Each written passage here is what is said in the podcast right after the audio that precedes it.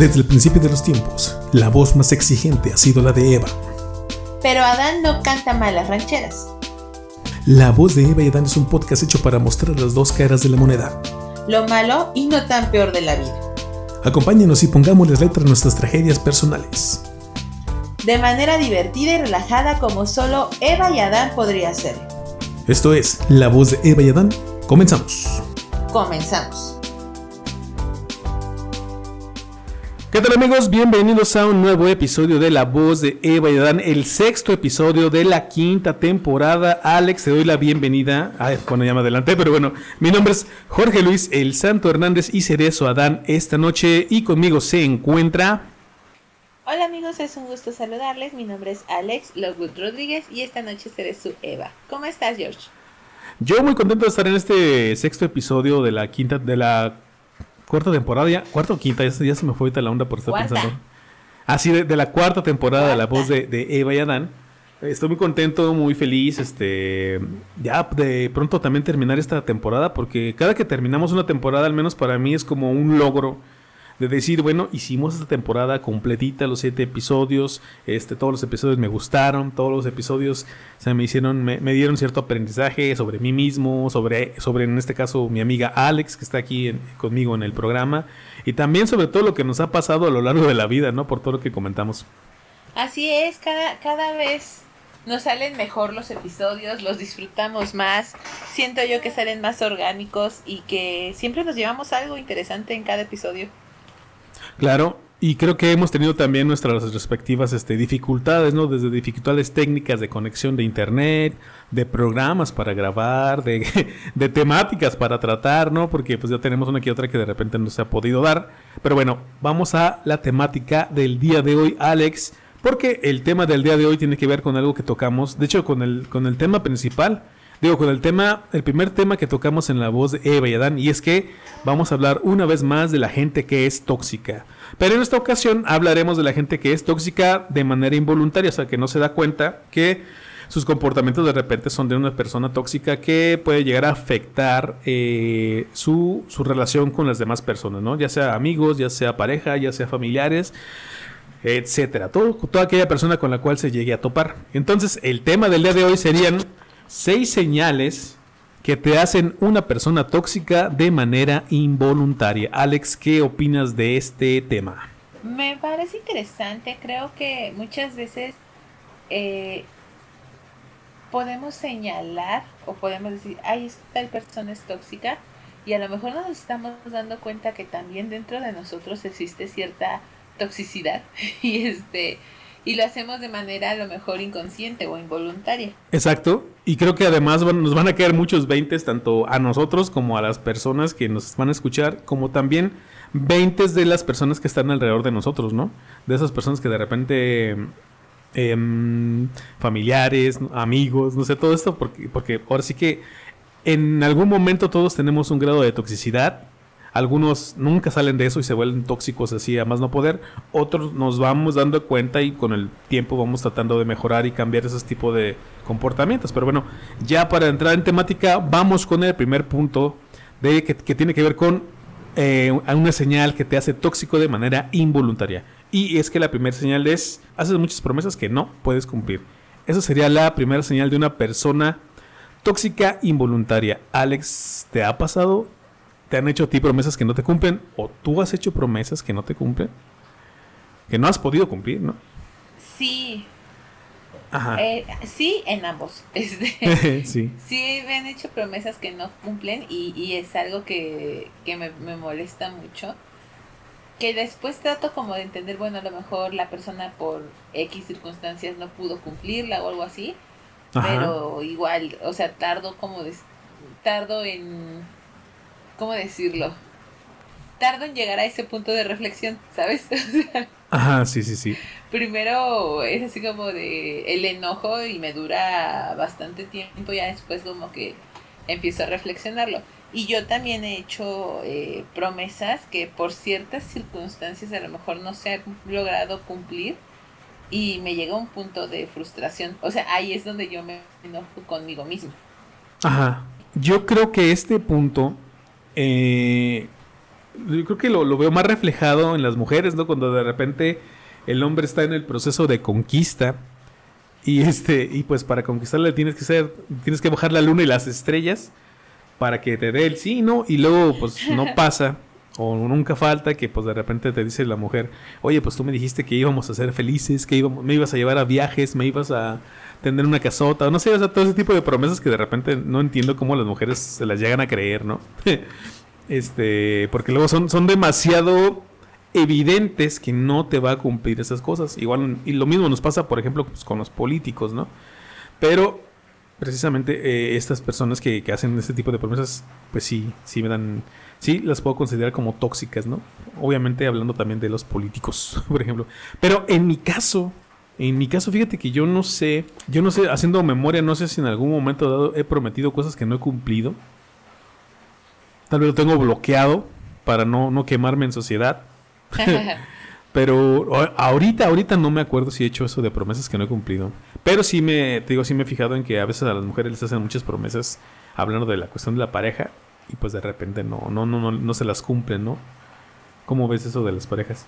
Fíjate que, que sí, o sea, sí entiendo tu punto y sí, muchas veces yo también así me he cuestionado de cómo es posible que crean todo eso o que incluso yo, o sea, en algún momento también creí ciertas promesas que pues resultaron patrañas, ¿no? Pero, este, pues uno es ingenuo, uno es ingenuo y, cuando está en esta etapa del, del, del, enamoramiento y este, pues se cree cualquier cosa, ¿no? Y, y, y terminan dándole a tole con el dedo. Fíjate que yo en cuestiones amorosas sí trato de no prometer algo que no puedo dar. pero lo que te decía de que de que yo he dado o de que yo he hecho promesas y que no las he podido cumplir, no son promesas a alguien más en específico, sino, ¿cómo decirlo? Eh, promesas a mí misma y es ahí donde te digo que me genera cierta frustración. Te comento un caso así muy, muy, muy, muy, ya lejano, ¿no? Este, yo lo he comentado en varios podcasts, la persona como más importante en mi mundo siempre fue mi abuelo materno.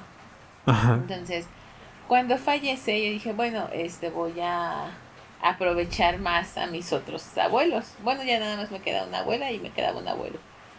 Y lo prometí y nunca lo cumplí. Entonces, cuando me avisan, ya estaba en la universidad, me avisan que mi abuelo estaba enfermo, el papá de mi papá, yo le hablé a mi mamá y digo, ¿sabes qué? Me voy a ir al hospital este, para cuidarlo y demás. Y este, yo pensé, va a salir y ahora sí voy a poder como que cumplir mi, mi promesa, ¿sabes? Ajá. Y esa misma tarde me hablan y me dicen, es que ya falleció. Entonces fue una así de, puta. Entonces ya no pude cumplir la promesa que me hice a mí misma, porque por desidia, por falta de tiempo, lo que quieras, no lo llevé a cabo y cuando tomé la acción, o sea, la decisión de llevar a cabo la acción, pues ya no se pudo. Ajá. Entonces fue así como de changos, o sea, ya no, no pude cumplirla y es algo que, que me quedé así como de fuck, o sea, pude haberlo hecho. Ok, fíjate que... Y me generó mucha frustración. Ajá, exactamente. Eso es a lo que íbamos también. Esta, esta señal de que está siendo tóxico involuntariamente es una señal de, conductas que no solamente van a afectar a los demás, sino que a ti mismo también te va a empezar a generar estos sentimientos así como de, frustración, ¿no? De, de, inclusive de culpa, de chales. Yo quería hacer eso, pero pues no pude hacerlo por X razón, por diferentes circunstancias. Y hablando de esto, yo me estoy acordando ahora sí de promesas que, que, de repente te haces a ti mismo. Por ejemplo, las promesas de cada, cada principio de año, no, este, este año sí voy a hacer ejercicio todos los días. Este año sí me voy a, sí voy a empezar a comer bien, ¿no? A comer más sano. Este, este año, eh, ¿qué más, qué más, qué es otra típica que, que, pues, que no, nunca cumplimos? Voy a dejar la coquita. Voy a, ándale, voy a dejar la coquita de vidrio. Y no, pues ahí estás tomando de cocota de vidrio de, de 3 litros, que no existe, pues. Pero bueno. Pero fíjate, ese tipo de promesas sí también. O sea, yo, yo este, al principio de este punto lo vi como promesas que haces tú hacia otras personas y que terminas por no cumplirles. Por eso hablaba de cuando a las mujeres las enamoran con promesas que nunca les cumplen. Pero también está, en este, está este otro lado, ¿no? De, de, cuando tú te haces promesa a ti mismo de que ahora sí voy a hacer esto, sí se puede Y a la hora de la hora, pues por diferentes circunstancias, por desidia, por hasta por flojera, pues terminas por no, por no cumplirte tus propias promesas a ti mismo, ¿no? Y aquí, por ejemplo, en este punto nos dan este, dos preguntas que tienes que hacer antes de prometer algo. Como por ejemplo, la primera sería, si, vas, si tú sientes que vas a ser capaz de, de, cumplir esto que estás prometiendo. Eso es lo primero que te tienes que preguntar. Y lo segundo es que, qué consecuencias habrá si en un dado momento no puedes cumplir tu promesa. O sea, estas dos preguntas se me hacen, se me hacen bastante acertadas porque pues sí, o sea, no, no, cuando, cuando prometes y no lo piensas, o sea, tú prometes y dices, ah, sí, sí lo voy a lograr, o sí lo voy a poder hacer. Pero ya cuando empiezas a reflexionar y dices, ah, mira, sí se podré ser capaz de hacer esto, ¿no? O sí podré, sí podré cumplirle este amor eterno a la mujer que le estoy prometiendo amor eterno.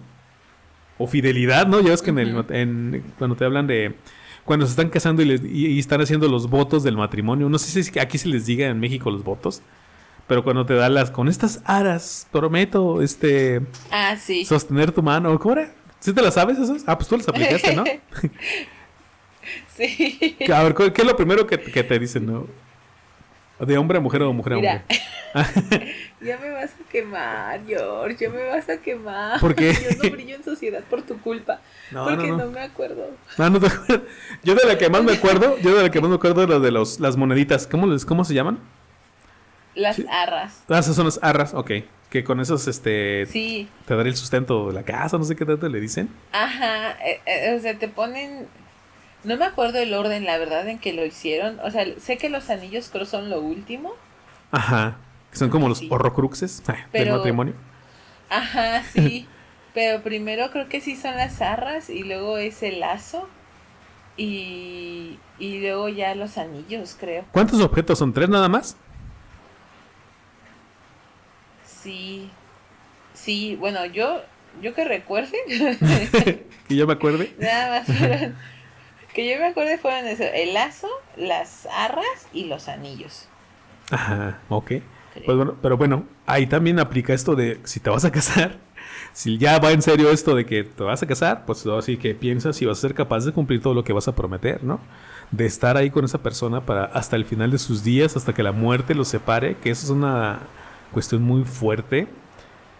Y, si, ¿Y qué va a pasar si en un dado momento no puedes cumplir eso, ¿no? No puedes llevar el sustento a la casa, no puedes estar con esa persona hasta, hasta que la muerte los separe. Entonces ahí surgen todos estos conflictos. Pero bueno, ya no te, no te sigo quemando y vamos al siguiente punto. El segundo punto sería, utilizas la lástima para conseguir lo que quieres. Y aquí me remite mucho este, a lo que luego hacen las mamás, ¿no? Cuando, cuando eres niño y dices, ay, ojalá alguien estuviera aquí para ayudarme a lavar los trastes. y, se te ah, y, se te quedan viendo, ¿no? O si no haces esto es porque no me quieres. Que también es una muy típica de gente, de gente tóxica, ¿no? Si te vas de mi lado es porque no me quieres. O, o ¿Cuál es la otra? ahorita, bueno, ahorita la que está de moda es si no me das la clave del celular es porque algo me estás ocultando, ¿no? ¿Tú qué? Ah, ¿Esta, ¿Esta la has aplicado? No, jamás. Yo sí, de niño, fíjate. Jamás, jamás. O sea, ¿sí? De niño era, manipulador. Que, yo recuerde, no. O sea, a lo mejor si ya hago como análisis de conciencia, pudiera, pudiera salir algo, pero que yo recuerde así de generar o, o hacerme, ay, la pobrecita, la indefensa y demás así para que conseguir algo Ajá, no, sí, no pierde. Me molesta mucho esa actitud. sí. Ajá. Fíjate que yo de niño tenía una prima con la que jugaba mucho antes de que tuviera mi hermano para jugar. este, jugaba mucho con una prima, eh, hija de mi tía paterna. Y este, pero había veces que ella no tenía ganas de jugar. Ella era, era más grande que yo, tenía, me ganaba como por siete años. Ya estaba en la secundaria, creo. Y yo apenas iba a entrar a la primaria en esos tiempos.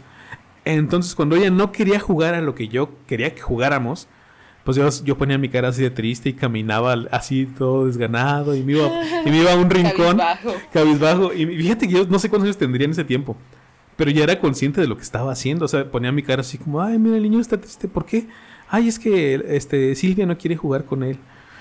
¿Y qué? ¿Pero por qué? qué? ¿Qué está pasando? No, pues que Silvia está cansada o no tiene ganas simplemente o se quiere salir o no sé lo que ella quisiera, ¿no? Este, pero yo ponía así mi cara de. Mi, hasta de puchero me acuerdo, no manches. Hasta de puchero ponía así la, la carita, ¿no? Hasta que conseguía lo que quería, que era que jugaran conmigo un ratito. Y ya después pues ya se me olvidaba, ¿no? Pero sí aplicaba esa de, la, de la manipulación este, emocional. Que a lo mejor mi prima ya lo hacía porque, ah, ya, para que no estés, ya no estés fastidiando, ¿no? Pero quién sabe.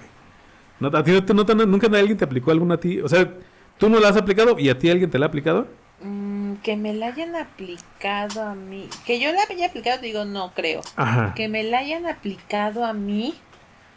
A ver, pues es que no sé si eso sería como una manipulación o, o una forma, pues no sé, es que me, me hiciste recordar eso ahorita con las mamás de que es que si no vas a estar conmigo o algo así, este, ¿sabes? Ajá, sí, sí, sí. Eh, es porque no me quieres o algo así. Y en algún momento de mi vida alguien me dijo que, que si yo salía con alguien más, lo iba a destrozar. Aunque ya no estuviera yo saliendo con esa persona. Ajá. Entonces fue así como de, a ver, espérate, o sea, ya no vas a estar conmigo, pero tampoco puedo salir con nadie más, porque eso te destroza. bueno, y sí, es una, una actitud muy tóxica. Ajá. Sí, o sea, en, o sí me la aplica. Entonces fue así como que no, entiendo la lógica aquí en esto. Entonces, no, mm, no fue eso, pero que yo sepa, no, conozco, ay, ya la voy a quemar bien gacho. Y hoy es su cumpleaños. Este, felicidades, felicidades. mi, felicidades. Una persona muy cercana a mí, de mi familia, tiende a tener esta actitud de, de víctima, de pobrecita. Este, y le ha funcionado, bueno, Ahorita ya no, porque ya la gente se dio cuenta de que pues al final de cuentas era como una un personaje, una actitud, ¿no?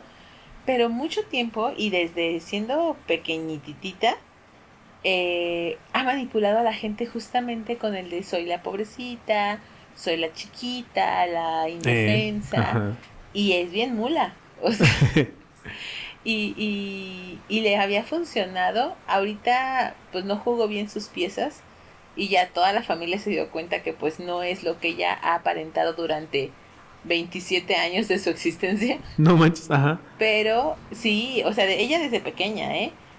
Y este, y ahorita ya no le funcionó la estrategia, entonces ya la familia se dio cuenta y así como de, tengo 27 años diciéndoles que, que se hace la víctima y hasta ahorita se están dando cuenta. Que ella es la víctima, ajá, sí, sí. Ajá, y, y ya no le funciona la estrategia, pero sí mucho tiempo logró muchas cosas, y no nada más en cuestión familiar, o sea, sí logró que me castigaran, sí logró un montón de cosas que le compraran, le hicieran, la llevaran, todo, y en los trabajos igual. Ah, ok, ajá. O sea, en, en, su vida laboral también es como que, ay, es la chiquita, es la pobrecita, es la no sé qué, y ha logrado, este, pues posicionarse y así, y es lo que yo digo, así como que a mí por eso yo creo que me, yo por eso no lo hago, porque me molesta la actitud, ¿sabes? O sea, porque digo, güey, ¿por qué te gusta hacerte la pobrecita? O porque te gusta que la gente te tenga lástima. Ajá, sí. Pero ya después lo reflexionas y después lo hace para conseguir lo que quiere. Exactamente. Fíjate que ahorita también me estaba acordando del caso de una amiga. la voy a quemar, ni modo, pues, nunca he dicho su nombre, pero si nos escucha, pues vas a ver que es ella. Que ella me comentaba, sí, saludos, que ella me comentaba que en su momento cuando tenía una pareja, este, que de repente ella sentía como que ya la relación estaba un poquito mal y ya como que no, como que el interés por parte de él ya no estaba tan, tan, tan presente, ¿no? Y ella lo sentía, ella lo resentía demasiado. Entonces, llegaban momentos en que decía, que ella le decía, ay, es que me duele la cabeza, ay, es que me siento mareada, y se iba al baño a vomitar y se metía el dedo en la boca para tratar de vomitar. Sí, o sea, una, ahora sí que literal una manipulación muy fuerte. Cuando ella me lo cuenta, pues yo no sé por qué hacía eso, pero pues, lo hacía pensando que él eh, si él me veía que estaba mal y que estaba vomitando, pues iba a llegar conmigo y me iba a decir, ay, pues te, no, a ver, te cuido, ¿no? Que le, que le iba a cuidar, que le iba a procurar. Que le iba al papacho, ajá. Y desafortunadamente para ella, pues no pasó así. Entonces, este, como que siento yo que él también en su momento dado se haber dado cuenta de que, ah, esta nada más me está nada me está echando este el anzuelo a ver si caigo, ¿no? Entonces ya, como no le funcionó, lo hizo unas cuatro veces, no sé cuántas veces lo había hecho. No le funcionó, entonces lo dejó de hacer y pues a fin de cuentas la relación tuvo que llegar a su fin porque pues ya no estaba, ya no había interés por parte de él y de, pues ella igual se sentía mal, pues ya mejor dijo, no, ¿sabes qué? Hasta aquí. pero sí me comentó que hizo eso. Yo, yo me quedé así como de, ok.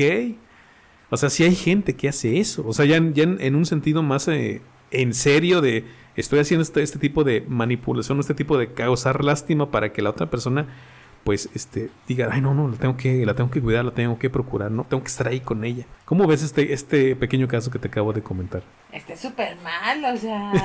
sí. No manches, eso sí se me hace como que bien enfermo. Y me hiciste recordar a una tía que hacía más o menos lo mismo cuando se peleaba con el marido. Ok, ajá también se ponía así súper mal y, que la llevaran al hospital y la fregada. Incluso ya en el hospital la conocían y ya nada más le, inyectaban agua destilada, ¿sabes? O sea, para, para que se calmara. como, ajá, como placebo y ya la mandaban a su casa, pero eh, lograba, por, porque se peleaban muy feo, y lograba que por lo menos esa noche no se fuera de la casa el esposo. Ah, ok, ok. Ajá. Porque empezaba como, ¿sabes? Como este programa de la señora Doña Lucha y así de, ay, se me va la boca de la Ándale, ah, veo, fíjate, sí, sí, fíjate, ese de Doña Lucha es un gran ejemplo también de, ay, se me está yendo la boca de lado, me duele el brazo. Se supone que cuando te, estás dando algo. Brazo, ¿no? Ajá, y, pone el brazo duro y le duele, ¿no? Y, ni siquiera es el brazo que tiene que doler. Entonces, así como, fíjate que yo es que no entiendo aquí, eh, porque entiendo que lo puedas hacer de una manera de pronto eh, inconsciente, no inconsciente, no sino involuntaria, ¿no? Como algo que te nació en el momento como para llamar la atención.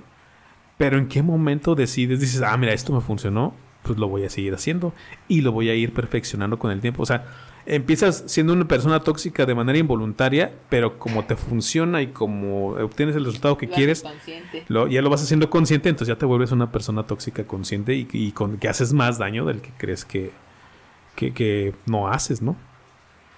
O no sé cómo, cómo era esa definición de final. sí, sí, sí, sí, o sea, definitivamente empiezas a hacerlo como que, ay, bueno, fue una medida desesperada que hice ahorita, me funcionó y ya lo tomas como tu salida siempre. Sí. No, no manches, pero bueno. Lo bueno es que ni tú ni yo lo hemos hecho. Bueno, yo sí de niño, eh, pero no, no me quedé nada más con eso. Te digo yo, yo después ya evolucioné y dije, bueno, si no quiere jugar, pues que no juegue, ya juego yo solo. Luego ya tuve a mi hermano este, y ya pues con mi hermano jugaba, ¿no? Pero bueno, hasta eso mi hermano nunca me aplicó ninguna de esas.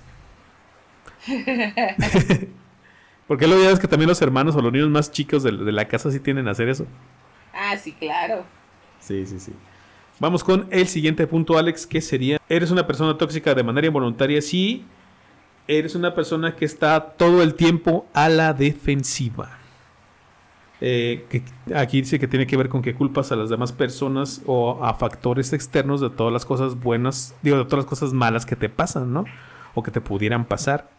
Y aquí te puedo hablar de, de una persona que también yo conocí, con la cual me topé, que de repente sí, eh, todo el tiempo estaba a la defensiva, todo el tiempo, todo en su trabajo, eh, con los amigos, inclusive con personas que ni conocía, de repente decía, es que está este güey como que me está me está viendo feo, como que algo quiere, algo quiere hacer en mi contra, ¿no?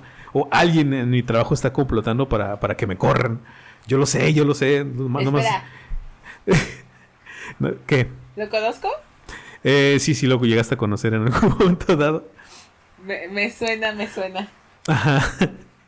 Bueno, es que era una, era una conducta muy, ahora sí que hasta cierto punto, en el tiempo en el que lo conocí, una conducta muy propia de él y sí, pues sí, muy enferma, ¿no? Sí, yo decía, pero es que ¿cómo que le quieren hacer algo? ¿O por qué te quieren hacer algo? Hay gente que ni te pela, ¿no? Ajá, es lo que iba, a lo que iba. O sea, había personas en el trabajo que ni lo fumaban.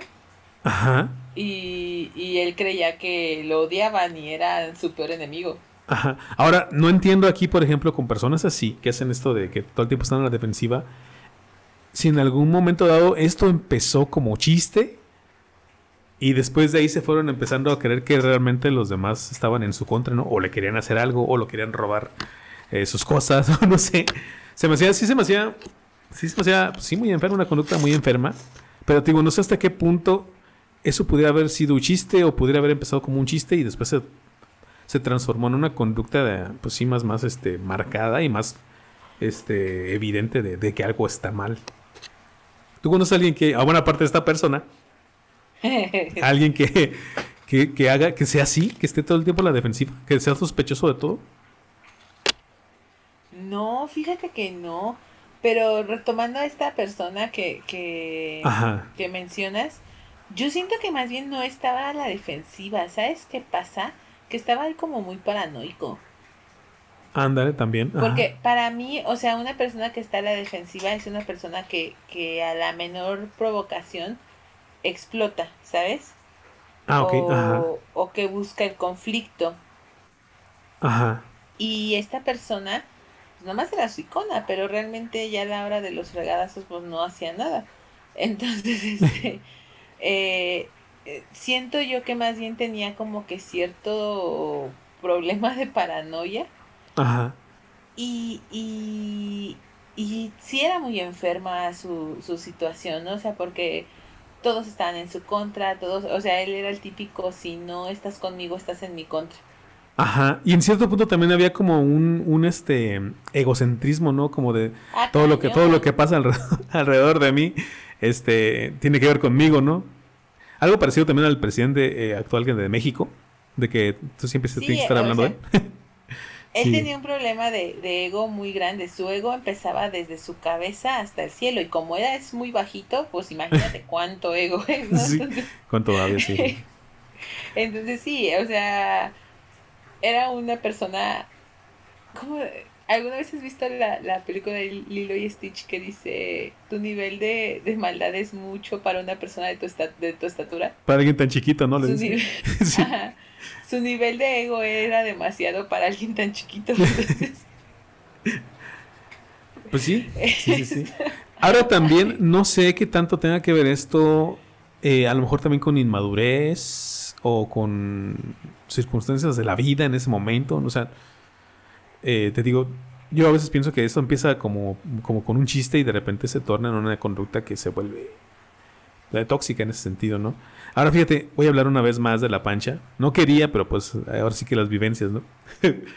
la pancha cuando la conocí, de las primeras cosas que me iba contando era que ella, ella en la primaria, en la secundaria, en la prepa y, y posiblemente en la universidad decía, es que siempre que entro a una escuela, pues me encuentro a mis amigos, soy muy feliz con ellos, y, y todo muy bonito. Y siempre al final al final de, la primaria, de la secundaria y de la prepa y, posiblemente de, de, la universidad, siempre me dejan. Dicen, no, nunca estoy con él, nunca, nunca termino estando con las personas con las que empecé este, cada etapa de la vida.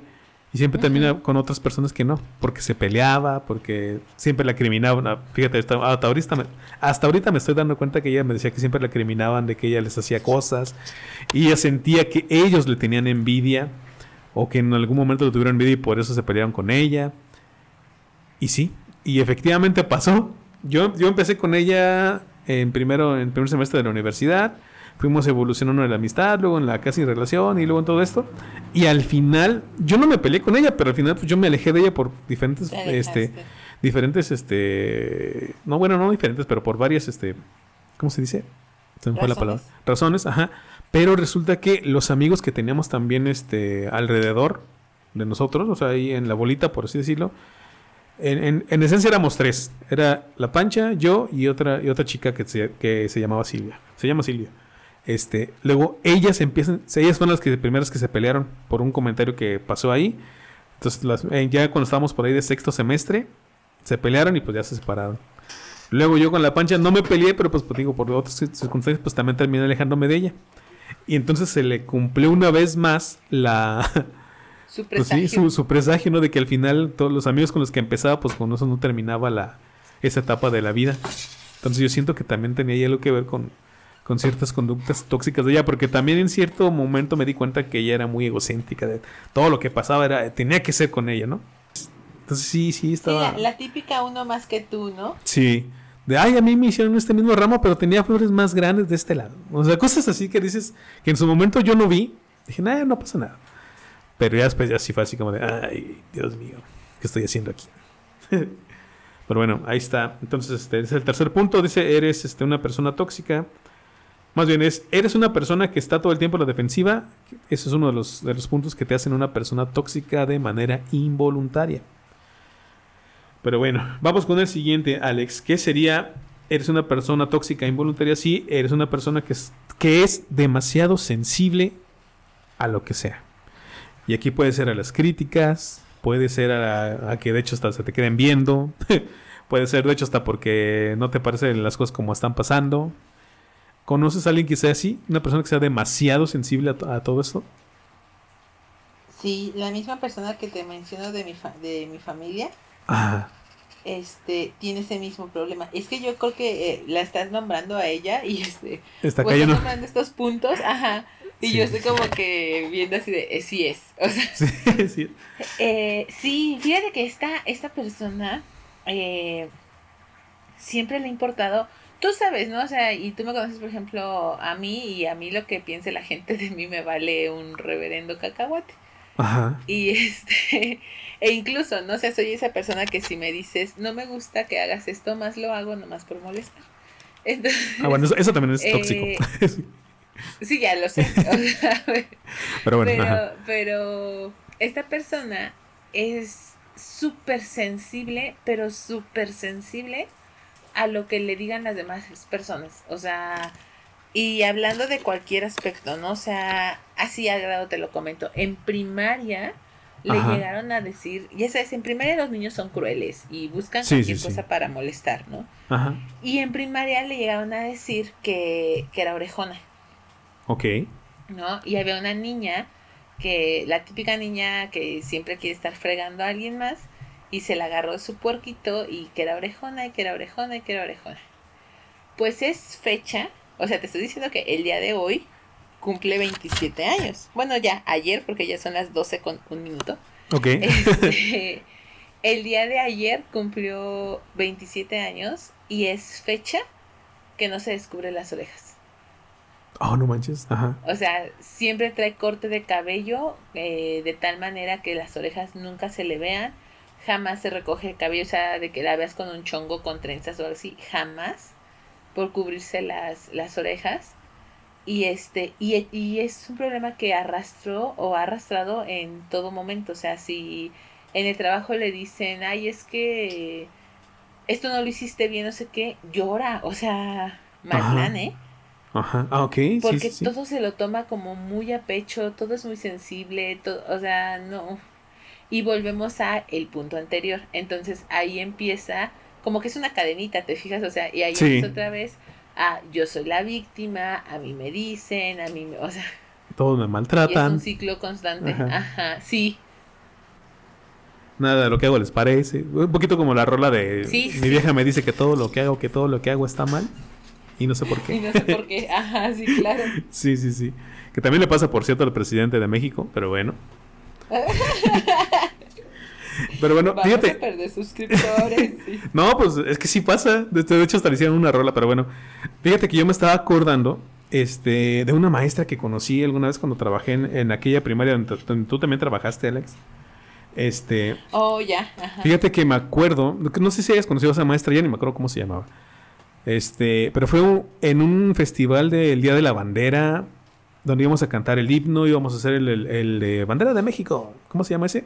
Legado de nuestros héroes. El juramento. El juramento, el juramento. ¿Y cuál era el otro? Hay otro que hacemos, el toque de la bandera. El toque de bandera, ajá.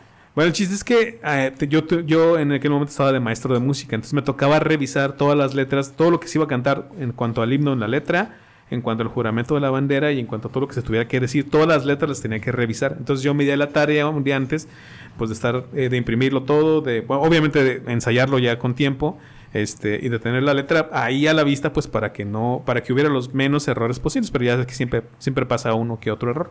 La cosa es que el día, ese día estaba yo con, un día antes estaba con la maestra, este, revisando las letras, eh, con su grupo, y de repente me dice, oiga maestro, pero esta parte del, juramento de la bandera, aquí, como la tiene escrita, está mal. Así no dice. Y yo dije, ah, caray, ¿por qué? Entonces ya la chequé, dije, no, pues así es como apareció en varios libros que busqué, tanto libros así en físico como en línea. Entonces dije, no, pues no está mal. No me acuerdo exactamente qué, pero era una palabra así de esas poéticas raras, ¿no? Que de repente salen en, en, en las, en el juramento de la bandera o en el himno. Eh, Ajá. Y le digo, bueno, lo voy, a, lo voy a checar, maestra. Al otro día llego a primera hora, llego con la maestra y le digo, mire, maestra, lo que pasa es que sí se dice así, mire, aquí está en el libro, está escrita esta palabra, aquí está en esta, en esta versión que bajé de internet. O sea, sí está correcta la palabra, entonces lo que usted me decía, pues es incorrecto. No, no estamos equivocados. Y dijo, y luego volteé a la maestra con una cara de tristeza, así de cara, y hasta, hasta yo me sentí así como pues, ¿qué le dije, no? me dijo, ay, perdóneme, maestro, soy una vieja tonta, ya no sirvo para nada, yo no debería estar aquí dando clases. Si bien me lo dicen en mi casa, que no sirvo, que, que no tengo que, que soy, este, muy mensa, no sé, alguna cosa así. Me dijo, y yo dije, no, maestra, cálmese. O sea, simplemente fue un error de una palabra que no es tan común y por eso puede ser que en algún momento dado la misma gente la cambie ¿no? o no la entienda, como cuando decimos, por ejemplo, que, que retiemble en un centro o maciosare, ¿no? O sea, cosas así. y yo así, no, maestra, y, casi, casi, casi, casi Alex se agarraba y se golpea la cabeza con, con las manos porque porque dijo que era una, una, vieja tonta y yo así de, no, maestra, cálmese, no pasa nada. Obviamente, pues si es un error, ya sabemos eh, este, que se dice así, o sea, no, no pasa nada. Ya, yo ya ni sabía ni qué decirle, ¿no? Para que se calmara. Llega la directora y me dice, oye, pues ¿qué pasó? ¿Qué tiene la maestra? Le digo, no, pues yo le comentaba aquí de una letra, de una, de una palabra que estamos aquí con el juramento y pues se me puso así porque le dije que, que ella estaba equivocada en la que me dijo. Dijo, no, si no le hagas caso, así se pone. Dijo, ah, bueno. Entonces pues, ya quedó así. Pero sí me impactó mucho la forma en cómo reaccionó la maestra con ese simple error que tuvo. Este. Porque pues sí me denotó como que mm, por ahí tiene mucho maltrato, no sé si desde niños. Bueno, fíjate, aquí en el punto este de, de si eres una persona demasiado sensible, te menciona que, que muchas veces esto tiene que ver con una niñez que ha sido eh, muy dura y muy crítica, ¿no? Como por ejemplo con la, con la persona que, que mencionabas tú, ¿no? Que en algún momento le criticaron sus orejas, se burlaron de ella, le han de haber dicho de todo cuando era niña. Y pues eso todavía hoy lo viene cargando como un trauma que, no es fácil, con el cual no es fácil lidiar, ¿no? Y le desencadena otras cosas. Yo me imagino que a esta maestra con la que yo me encontré haber sido también una, una, niña que le exigían mucho en su casa, ¿no? Y que si se equivocaba o sacaba malas calificaciones, pues sí le, le, ponían una de perro bailarín. Entonces sí se me hizo así como, ay, no, pues no pasa nada, maestra. Este, bueno, sí que ya no supe ni qué decirle, ¿no? Hasta me arrepentí, fíjate, de buscar la palabra que le hubiera, le hubiera puesto como decía ella, para que no se sintiera mal. Pero sí, sí, sí, sí. ¿No te ha pasado a ti algo, algo parecido? Mm, fíjate que hace poquito ahí en, en el colegio donde trabajo, y de hecho fue esta semana, pero la persona a la que se lo dije, este, ahora ah, no actuó de esa manera, sino que ella se pone a la defensiva. Ajá. O sea, ella sí es tóxica y nadie, o sea, ahí va. Este, mm. es mi directora y este, y tiene como muchos cambios de humor, muy, es muy volátil. Ajá. Entonces, eh, me pidió algo que realmente es imposible, que en esta última semana la, eh, montara una canción en inglés este, para la clausura. Ajá. Entonces, con toda la escuela, o sea, preescolar, primaria, secundaria. Y este decidió ella, porque pues no me dejó escoger a mí la canción, decidió que fuera una canción del Rey León, ¿no? Entonces el lunes yo no voy a la escuela y me avisan mis compañeras, ya mandó la letra de la canción. Ah, perfecto, está súper bien. Entonces el martes que llego con mi primer grupo a revisar la canción, este, pongo la, la canción, el audio, y empiezo a checar la letra y no hacen match, no coinciden. Entonces fue así como de, a ver, espérenme. Y ya me pongo como que a buscar bien y resulta que mandó el audio de la canción de la película del Rey León. Y mandó la letra de esa canción, pero la versión de Elton John. Ah, ok. Y no coinciden. Ajá. Entonces, es la del círculo de la vida. Ajá. Entonces, no coinciden. Bajo temprano a decirle, oiga maestra, mire, está esta situación. Y me dice, ah, pero así. O sea, luego, luego su switch Ajá. cambió y fue así como de, ah, pues déjame lo reviso. Y yo así como de, ok, mm. yo nada más le aviso que la clausura es el martes y es hoy es martes, entonces son ocho días que tenemos. ¿no? sí, déjame lo reviso. Ok. Se acaba todo el martes y no mando corregir la letra ni mando cambiar el audio, nada. O el miércoles en la mañana llego y le dije así de, pues buenos días. Y dije, bueno, siempre cuál se va a mandar. Ajá. Y me contesta así, súper grosera, la que yo mandé. Y yo, ok, sí. ¿Cuál de las dos? Pues la que yo mandé. Y yo, y yo así de como de, es muy temprano para que me esté gritando, doña, y no vengo de humor. O sea, y yo así de, ajá, sí, a ver, digo, entiéndalo. Mando dos, un audio y una letra. Uno de los dos está mal. ¿Con cuál vamos a trabajar? Pues con el audio. Yo, pues entonces, y tiene que mandar la letra. Y se quedó así como de, no le parece, y ahí me di cuenta, o sea, no le gusta que le hagan ver sus errores. Ajá. Y se puso muy a la defensiva. Y yo así como de, no puede ser. Y, y si le dije, digo, yo le comí, y yo, tú sabes que yo no tengo pelos en la lengua. y si le dije, digo, no es por molestarla, le dije, pero si yo no vengo y le hago esta aclaración, después me iba a culpar a mí por el error. Dije, y yo no me voy a hacer responsable por el error de alguien más. Entonces, mm, por eso la estoy presionando para que cambie lo que tenga que cambiar. Digo, porque aparte quedan tres días. Sí, sí, sí, ya ahorita lo cambió, entonces súper molesto. pero sí, o sea, no le gusta que le hagan ver sus errores y se pone ella a la defensiva. No se hace la víctima ni se hace la pobrecita como los otros, pero sí, ya conociendo su contexto, yo sé que desde que era muy pequeña, el que le hicieran ver su error era lo peor que le podían hacer, porque ella es perfecta. Ah, ok, ok, ajá. O sea, ella no comete errores, ella todo lo que dice es perfecto y fue así como de, no, mi ciela.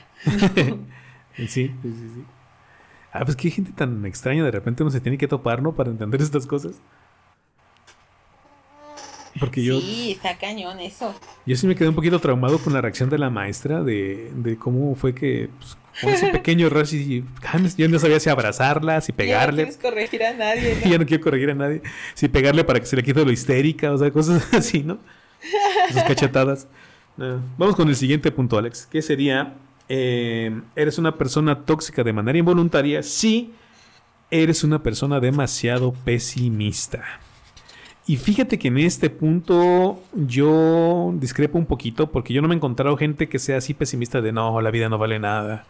No, no voy a hacer eso porque no, no, no puedo. Bueno, sí he escuchado algunas, algunas frases así. Por ejemplo, de, de, de cuando estaban en la primaria, secundaria, que de repente había alumnos que decían, no, es que yo no sé.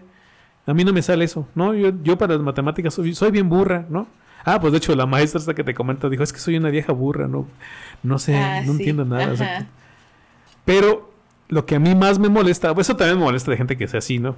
O me molestaría si la veo así, pero lo que a mí más me molesta, y otra vez voy a mencionar a la pancha, era el exagerado optimismo de la pancha, porque era, no, soy muy feliz.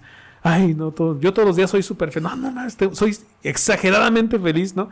Y ella era tan feliz que ella misma decía que su, su brillo le molestaba a la gente.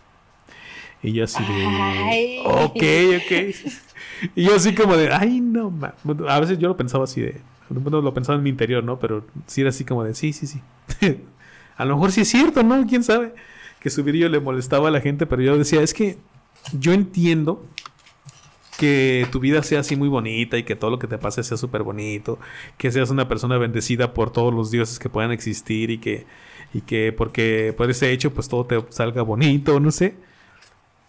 Pero si era como demasiado y era como que, ay, ya, tranquila, ¿no? O sea, sí, que bueno que estás feliz. De hecho, lo más ridículo que llegó a decir y que es de lo que más me acuerdo, este, que agradecía a la vida que, que de la universidad le expidieran su tarjeta para poder pagar la mitad del pasaje en el camión y yo así de, ay, no manches. No manches. Entonces, este, Sí, en este, en este punto yo no hablaría tanto de las personas pesimistas, sino de estas personas de repente que son exageradamente optimistas, que caen en lo ridículo y que no les crees nada. O sea, que, ah, bueno, al menos lo siento yo así, que parece que es como una máscara que se quieren poner forzosamente para esconder a lo mejor las carencias que están teniendo detrás de, esa máscara que se ponen, ¿no? O, ¿Tú como ves? ¿Te has topado, topado personas pesimistas o optimistas exageradas? Fíjate que, que tenemos un amigo, bueno, yo ya ni sé si, si él me considera su amiga o nada más una conocida. una piedra en su camino. Este, tenemos un amigo en común eh, que sí era muy así. Ahorita ya tiene mucho que no hablo con él, pero si era de que nada, nada me sale bien y no sé qué, y yo, ah, o sea, hasta el hecho de decir, ah, yo soy pobre y no era pobre, pero, o sea, Ajá. Y, y tenía ese dejo de, de negatividad siempre, bueno, cuando yo platicaba con él, yo podía percibirlo, o sea, como que se tiraba al suelo así como de, ah, yo soy pobre, ah, yo no sé qué, ah, yo esto, lo otro. Y, y no sé si lo hacía con la intención de que la gente le lo levantara y, ay, no, sí, eres bien fregón, no sé. Pero tenía como que, que decir, no sé si lo sigue haciendo, porque te digo, ya tiene mucho que no platico con él, pero sí tenía como que ciertas tendencias a hacer eso, como que a tirarse al suelo para que la gente lo levantara. Ok, fíjate que yo no me acuerdo de él. Este. No, haciendo memoria no, no me acuerdo. A lo mejor contigo se portaba así. y con los demás no. Bueno, conmigo no. O no le hacía yo mucho caso. Puede ser también. sí. Sí, yo lo llegué a notar así como en varias ocasiones. Y era así como de. No, o sea. No puede ser que todo lo que dices que haces te sale mal. O, o no te sale. O sea, como que se me hacía exageradamente negativo, o sea, que todo, todo, todo lo que hiciera él le salía mal, como que decía yo, mm, me parece ilógico. Fíjate que aquí en el mismo punto te dicen este, que estas personas también tienden a ver el lado negativo de todo lo que les pasa, o de todo lo que les pudiera pasar, y también son personas que se la pasan sospechando de todo. ¿Te acuerdas que alguna vez te comenté que a la pancha, fíjate, eso no, no me había caído en cuenta hasta ahorita, que a la Panche yo le en algún momento le llevaba manzanas a la escuela para, pues, para que se la comiera, ah, una, forma de compartirle comida o no sé cómo se puede decir, de, ese detallito romántico según yo, ¿no? Y que en algún momento me dijo, ay, estas manzanas están buenas, ¿no me estarás haciendo brujería? Y yo dije, ay, no manches. Y pues desde entonces ya no le di. Sí, sí, sí, recuerdo. Ya no le di este. Ya no le volví a llevar nada. Pues es que, imagínate que te, estén, que te esté diciendo la misma persona a la que le estás dando el detalle. ¿Por qué me estás dando esto? ¿Me quieres, ¿me quieres hacer algo? ¿No? ¿Me quieres hacer brujería? Y sí, ahí sí me sí he encontrado mucha gente que tiende a hacer eso. Por ejemplo, me acuerdo de algún, de algunos vecinos que decían, bueno, que les regalaban cosas, no sé, por decir una, vecina que. Tenemos una vecina hace mucho que, que tendía a hacer pasteles y te iba y te regalaba un pedacito de pasteles de, de corte hacía para que vieras que hiciera pasteles y después ya si quisieras le mandaras a hacer alguno, cosas así. Y, y otra vecina decía, es que esta vieja me quiere hacer algo y decía que agarraba la comida o el pastel o lo que le llevara este, y, lo, y lo dejaba ahí, lo dejaba una semana en algún rincón para ver si se echaba a perder rápido, porque si se echaba a perder rápido, o sea, el mismo día o en unas horas, quería decir que la mujer le quería hacer brujería y quería acabar con ella. Y yo así de ahí, señora, por Dios. Ay, no. y, y, no es la única persona que sé que hace eso. Hay gente que también no recibe cosas porque quién sabe qué le vayan a dar. Quién sabe qué le vayan a querer hacer. Y yo siento que también esas personas hacen eso porque también ellos saben que se han portado mal con, las otras, con otras personas. Exacto. Y no coinciden que pues las otras personas sean corteses o buena onda con ellos, ¿no? O que estén tratando de entablar a lo mejor una amistad o, o una un trato cortés entre ellos. Una buena relación. Ajá. Entonces, sí, también eso, también eso es así como de, ay, de gente tóxica. ¿Tú no te has topado con algún caso así? Ah, sí. También. Sí, de que, ay, no, no me lo como porque me quiere brujear o algo por estilo así. Ajá. Sí, no, no manches. Pero bueno. Vamos con el siguiente punto, Alex. Déjame voltear aquí mi libreta. Este era el que número 5, ¿verdad? Fíjate, vamos a acabar. Vamos, vamos con el punto número 6. Eh, eres una persona tóxica de manera involuntaria, sí dependes de los demás para que te validen, dependes de los comentarios de los demás para, ser, para sentirte una persona valiosa y una persona inclusive hasta de éxito. Y aquí no se me vino a la mente ninguna persona que yo conozca o ningún caso que yo conozca. ¿Tú conoces a alguien que sea así? Sí, la persona que he dicho todo el podcast. ¿También? o sea, se llevó todos los puntos. Ajá. Sí, o sea, o sea, tú empezaste a mencionarle y dije, ya, no, pues es que esta es la, la representación de la toxicidad. O sea, Ajá. Eh, sí, o sea, ella necesita, y conozco dos, ¿eh? Ahorita que... Que, que lo mencionar. Ay, voy a quemar gente. échale, échale. Lo que más me gusta. eh, sí, eh, esta persona que digo que es de mi familia, eh, sí necesita siempre la validación de la gente ya sea mismo de la familia o bien de su trabajo, para, para saber que está haciendo las cosas bien. Ajá. si no está el jefe ahí poniéndole la estrellita en la frente, entonces pues ella no, no se siente que esté haciendo bien las cosas o que su trabajo valga. Ajá. Y, pero te digo, o sea, ella ya trae como que un cúmulo de todos los puntos. entonces, volvemos a, o sea, no le dan como la estrellita en la frente o no le validan o no le dan el aplauso y entonces otra vez volvemos al soy la víctima, soy la tonta, no sé qué, bla, bla, bla, y empieza, o sea, retrocede, ¿sabes? Ajá. Y, y pasa por los puntos que has mencionado ahorita. Por todos y cada uno. Y otra, sí, por todos y cada uno. Y otra es una compañera del trabajo, justamente. Ok. Este, yo lo noté desde que yo entré a trabajar ahí, yo tengo tres años trabajando ahí. Y este, y para mí, o sea, yo siempre lo he dicho, o sea, la cabeza no está donde debe de estar porque pues la directora tiene ciertos, digo, cambios de humor muy, muy drásticos. Y cuando yo la conozco a esta maestra, eh, yo empiezo a darme cuenta que le frustraba que no la felicitara, ¿sabes? O sea, con ah, sus actividades que hacía, que no sé, hizo, hoy lo sacó a jugar o algo así, y el que la directora no le reconociera, el que lo sacó a jugar y les puso una dinámica y demás, la molestaba. Y entonces empezaba, cuando nos reuníamos las maestras a, platicar, empezaba a cuestionarse y a decirlo en voz alta, ¿no? O sea, es que entonces, ¿qué estoy haciendo mal? Es que entonces no estoy sirviendo, es que quizá ya no doy para este grado, no sé qué, y demás y demás. Y, y me di cuenta que varias de las maestras que estaban en este colegio también tenían como que esta situación. Y yo un día les dije, es que ¿por qué necesitan que la directora les ponga la estrellita en la frente? De, ay, lo hiciste bien, bravo, ¿sabes? Ajá, sí, sí. Para saber que están haciendo bien su trabajo.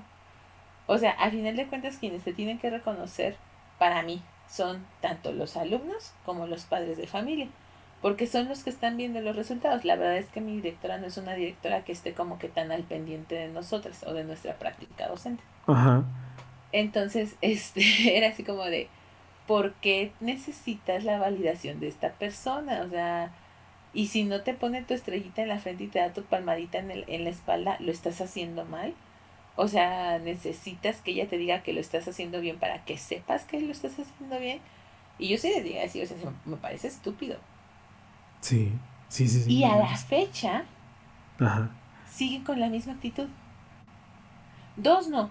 Dos ya como que dijeron, ah, ya, bye. O sea, como que ya logré el cambio en dos. Ajá. y dije, yay. Pero la otra está súper renuente. O sea, la otra es así como de, no. No, o sea, es que, y, y, y lo vi porque entró una maestra nueva el año pasado que es muy buena, es excelente maestra. Ajá.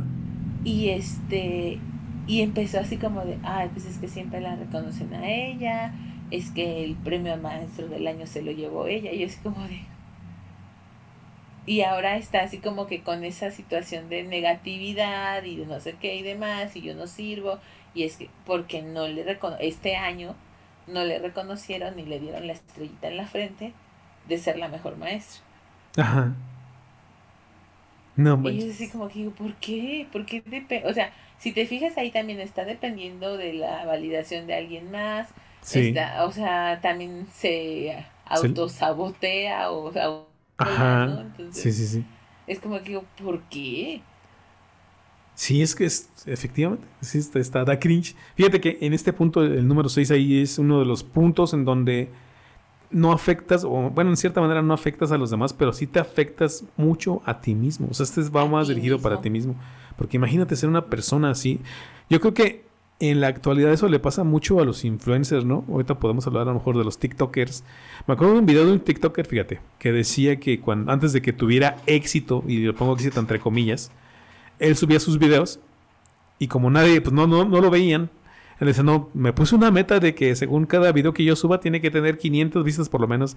Entonces, como, como no llegaba a esas vistas, él, se ponía ahí de, en el celular a, darle, a darse vistas. O sea, movía, subía y bajaba, subía y bajaba su video para que le contara como una vista, no hacía el scroll para arriba y para abajo. hasta que juntara 500 ya era cuando se le quitaba la ansiedad y se sentía sentía él que estaba haciendo algo bueno, pero pues eran vistas que no bueno, que viéndolo objetivamente pues no pues no, no, valía. no Porque él mismo se las estaba dando. Pero bueno, por lo menos calmaba su ansiedad porque sí se ponía muy ansioso de que no llegaba a esos números que él pretendía llegar. Ya cuando empezó a llegar, ahora sí, más, más orgánicamente a esos números, pues ya decía, ah, bueno, ya, ahora voy a poner una meta más grande y otra vez aplicaba la misma, de si no llego a, por decir, a, las las 2000 vistas, pues llegaba a poner, llegaba tú que a las 800 y ya otra vez se ponía arriba, para arriba, para arriba, para abajo, a hacer lo mismo. Entonces era como, como muy extraña esta, esa, esa como ansiedad que mostraba porque la gente no, pues no lo reconocía en ese sentido de darle vistas por sus videos graciosos que él subía a, a TikTok. Pero bueno, eso, eso, eso, es lo que está pasando actualmente, ¿no? Ahora, yo me acordé ahorita que estabas mencionando de los reconocimientos y la estrellita que te ponen en la, en la frente a veces. ¿Que crees que la pancha también le pasó algo similar? Porque la, la pancha era de esas mujeres que, bueno, de esas alumnas que en la escuela era, ¿quién quiere ser jefe del grupo? ¡Yo! Y la primera que levantaba la mano, ¿no? ¿Quién quiere, quién se va a encargar de organizar? ¡Yo! Cualquier cosa, la, posada, el Día del Niño, este, el Festival de las Madres. ella, ella, tenía, ella tenía que brillar. y que le pasó lo siguiente, este, hasta eso era una persona dedicada a la escuela, era muy cuadrada, entonces ah, digamos que le iba bien en la escuela por esa cuestión de su cuadradez, aunque en cuestiones ya creativas era un poquito, no tenía muchas habilidades. La cosa es que al final de ya cuando terminamos la carrera eh, dieron los reconocimientos de ya que te, el mejor promedio y el mejor no sé qué. Ah, ella su, su ideal en todo porque en la primaria sacó el mejor promedio. En la secundaria sacó el mejor promedio. En la prepa sacó el mejor promedio hasta, hasta la pasaron la frente para que todo el mundo la viera. Y no contaba con que hay gente de que de repente es más inteligente que tú y tiene más habilidades que tú. Y una compañera que se de nombre Ofelia este, que era muy callada, que no, no le gustaba mucho ser, ser así como que el foco de la atención de todo el mundo, pero era muy dedicada y era gente que, pues, que sacaba por 10, pues que le gana la pancha. La pancha sacó, se quedó en 9.7, creo, una cosa así, y Ofelia sacó el 10 cerrado. Pues cuando pasan a Ofelia para darle, cuando le hablan a Ofelia en la graduación, este, para darle el reconocimiento por el mejor promedio de la carrera, Hubieras visto la cara de la pancha. Yo la vi, yo ya no estaba con ella, no le hablaba ni nada. Ya me había alejado. Pero volteé a verla porque sabía que, eso era uno así como que un golpe a su ego de aquellos de fuertes, ¿no? Entonces, levantaron una Genki Dama de Dragon Ball y le destruyeron sus ilusiones. Pero veía con. Hasta eso era amiga. Bueno, se supone que era amiga de Ofelia. Y la felicitó y todo, pero se le veía en su, en su cara la rabia de porque yo no fui el mejor promedio. Y no sé en qué momento Espero que no haya sido mi culpa por haberla distraído yo, no sé. Este, ¿por qué no llegó al 10 perfecto? Pero, pues sí, Ofelia le ganó y la pancha se tuvo que comer esa rabia. Ese fue lo único bueno que pasó, fíjate, en mi graduación. O sea, a manera de venganza mía. sí, dime, dime. Tú como, como Bart Simpson, ¿no? Viendo a Rafita así de... Aquí podemos ver el momento justo de que se le rompe el corazón. Que se le rompe el corazón, sí, sí, sí. Ay, es que. No manches. Y es que también, ¿sabes que La Pancha era, una de esas personas que también de repente era muy barbera con los maestros. O sea, no era exageradamente barbera, pero sí era muy barbera. O sea, ay, maestra, ¿cómo está? Ay, qué linda se ve hoy. Ay. Es que, fíjate que ella tenía una. Bueno, no sé si decir una máscara, pero tenía una actitud que de repente, como te digo, ella era la luz del universo, ¿eh? Este eh, sí, ella, cantaba y se movían los pajaritos, cantaba y se arreglaban las cosas, cosas así que dices, ay, no manches. Este, y que le haya pasado eso, pues sí fue así como devastador, ¿no? Un saludo a la pancha. Pero, pero es que te, digo, o sea, se me hace bien tonto. Y por ejemplo, con, con esta, perdón, con esta compañera, la verdad es que a partir de que el año pasado no se le reconoció, ahora aparte tomó una actitud como que también muy a la defensiva. Ajá. Entonces eh, se ha echado en compañeras encima porque aparte bailas acusa. O sea, como que con la intención de, mírame, o sea, yo estoy haciendo las cosas bien y todas ellas lo están haciendo mal. Ajá. Entonces bailas acusa y demás y, y hubo ahí un enfrentamiento en esta última junta de consejo Y este, y ahora que lo, que, que lo analizo y platicando con otra, con otra maestra, le digo, pues es que qué mal, porque al final de cuentas el siguiente ciclo escolar le va a ser bien pesado para ella. Porque lo único que ha logrado con la actitud es que todas las demás maestras se no se unan en su contra, porque no es así, pero pues ya hicieron como una mejor fusión como equipo. Ajá, se, adaptaron mejor. Ajá, sí. Ajá. Y ya la dejaron de lado, entonces, porque aparte pues ya saben que es la que va con el chisme, que es la que las acusa, que es la que entonces fue así como que, ¿saben qué? Mira, cerramos filas y este no es de que no le hablen, porque sí le hablan y mantienen una relación pues profesional y formal y todo. Cordial, ajá. Pero ya no la, ajá, ya no la consideran para nada. Entonces le digo, pues va a estar pesado, le digo, porque ahora con mayor razón va a buscar la aceptación de los directivos porque ya está sola. Pues sí. Sí, sí, sí. Pero al final de cuentas está sola por, una consecuencia de sus acciones. Ajá. Ajá, exactamente. Sí, sí, sí. ¿Qué es lo que viene diciendo todos estos puntos de ser tóxico eh, de manera involuntaria, pero que con el tiempo esto se va convirtiendo en una toxicidad este, muy evidente y muy voluntaria, que es lo que puede hacer esta maestra. Sí.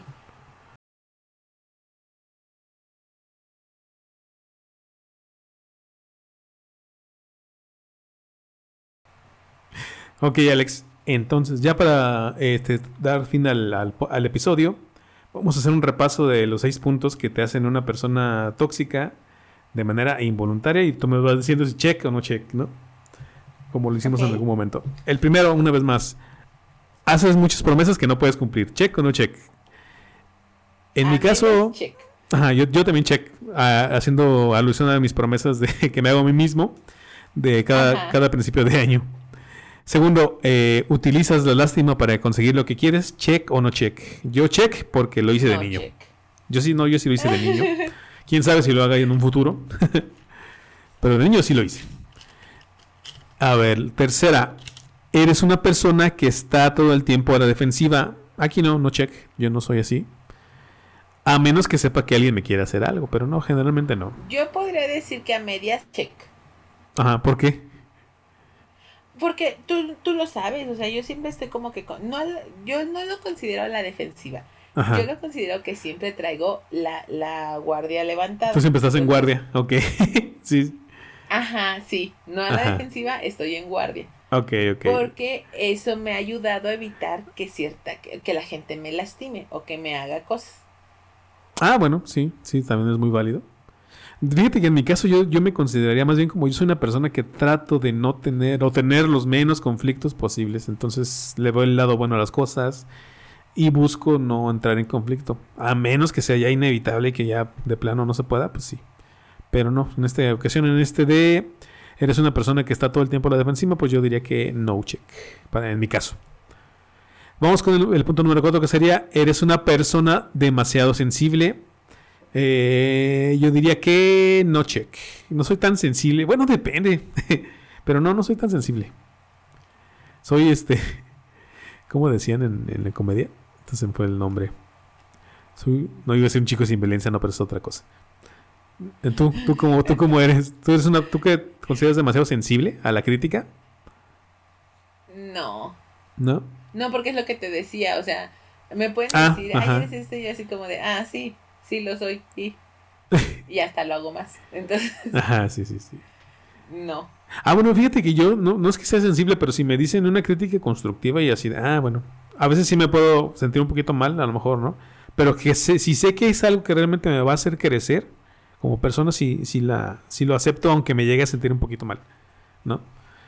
Por ejemplo, a mí me, me critican mucho este, mis amigos que soy una persona que llega muy tarde a todos lados. Yo siempre, siempre llego tarde a todos lados cuando nos toca reunir o cosas así. Pero ya saben, y les digo yo que yo es que yo nunca llego tarde. Yo llego en el momento exacto en el que tengo que llegar. tengo un elegante retraso. Ándale, ¿no? Eh, punto número 5. Eres una persona demasiado pesimista. Aquí no check, pero tengo que decir que la gente demasiado optimista sí, sí me cae gorda. ¿Tú? No, yo también no check. Ok. Y finalmente eres una persona que eh, depende mucho de lo que. De, de, la validación de los demás, de, de las personas que están en tu entorno. Y yo diría que eh, no check. O sea, no es que me, no me interese, pero a veces sí es importante, por ejemplo, para el podcast. Si la gente no nos, si la gente no nos dice nada, pues sí me sentiría así como chales, no, esto no está funcionando. ¿Tú cómo ves, Alex, a ti? Yo también digo que no check. Ok. O pues sea, como que sí soy muy consciente de que lo que hago y, y cómo lo hago. Ajá. Y este y por qué lo hago, ¿no? Entonces es así como que si la demás gente le gusta o no le gusta, es como que, eh, mientras me guste a mí, ¿sabes? Ah, sí, también. Bueno, sí, también eso, eso, eso es bueno. Sale pues, Alex. Entonces, últimas palabras ya para despedir el episodio. Eh, ¿Cuáles serían tus conclusiones de esto que acabamos de leer? Creo yo que es muy bueno que escuchen, se autocuestionen y hagan un examen de conciencia para ver si sí hay por ahí ciertos rasgos, dejos de toxicidad. y este y que busquen mejorarlos, ¿no? Como lo he dicho, yo creo que a lo largo de esta temporada mi frase ya no ha sido quemar a la gente en sociedad, sino vayan a terapia. Vayan a terapia, este, sí, efectivamente. Y, y, este, yo creo que, que es importante, ¿no? O sea, darte cuenta, ser consciente de que puede estar ahí medio mal contigo y buscar este la ayuda necesaria precisamente para que puedas tener, siento yo, no, no tanto por los demás, sino porque tu calidad de vida mejore. Sí, sí, sí, sí. Porque muchos de estos puntos, yo creo que inclusive la mayoría, aunque el último que leímos era el que era más este personal, pero todos estos puntos realmente te afectan más a ti que a las demás personas. O sea, sí afectas a las demás personas, pero las demás personas se pueden alejar de ti, o sea, se van, ¿no? Y después tú te quedas solo contigo mismo y ni, y ni tú te mismo te aguantas. Ni tú te aguantas. Entonces ese es el problema. Entonces estos son, digamos, los primeros síntomas de una persona que se puede ir convirtiendo en una persona tóxica. Si, te, si los reflexionas, si te das cuenta de que haces una que otra cosa y, y, caes en cuenta de que eso está, no es que esté mal, sino de que eso te está afectando o te puede afectar en un futuro y lo puedes cambiar, pues qué mejor, ¿no? De una vez caer en cuenta, darte cuenta de tu realidad tratar de transformarla lo mejor posible y pues así te evitas problemas a futuros, ¿no? De que la gente no quiere estar contigo porque te consideran una persona tóxica y que llegues al punto en el que ni tú mismo quieres estar contigo porque ni tú te soportas, ¿no? Como una cucaracha. Así Sale pues Alex, pues hasta aquí el episodio del día de hoy. Gente, espero que les haya gustado, espero que reflexionen sobre los puntos que tenemos, eh, que, que hemos discutido y que piensen en, aquellas anécdotas a las cuales ustedes también les recuerda todo esto que está pasando, ¿no? Todo esto que acabamos de leer de, de unas personas, de los principios de una persona tóxica. Alex, te agradezco el haber estado aquí conmigo el día de hoy. Este, ¿algo más que decir? Sí, sí. ¿Algún anuncio? En nuestra página de en nuestra página de Facebook eh, nos encuentran en Facebook como La Voz de Eva y, Adán guion el podcast.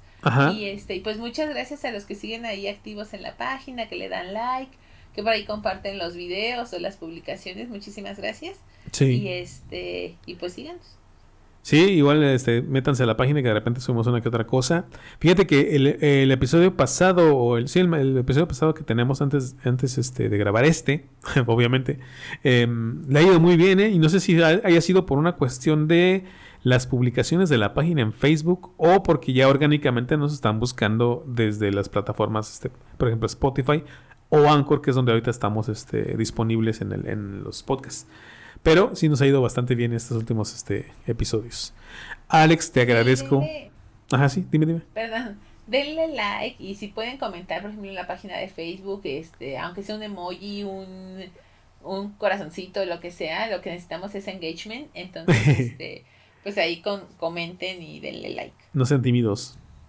Sale pues gente, les agradecemos por haber estado aquí con nosotros el día de hoy. Nos vemos en el siguiente episodio. Hasta luego.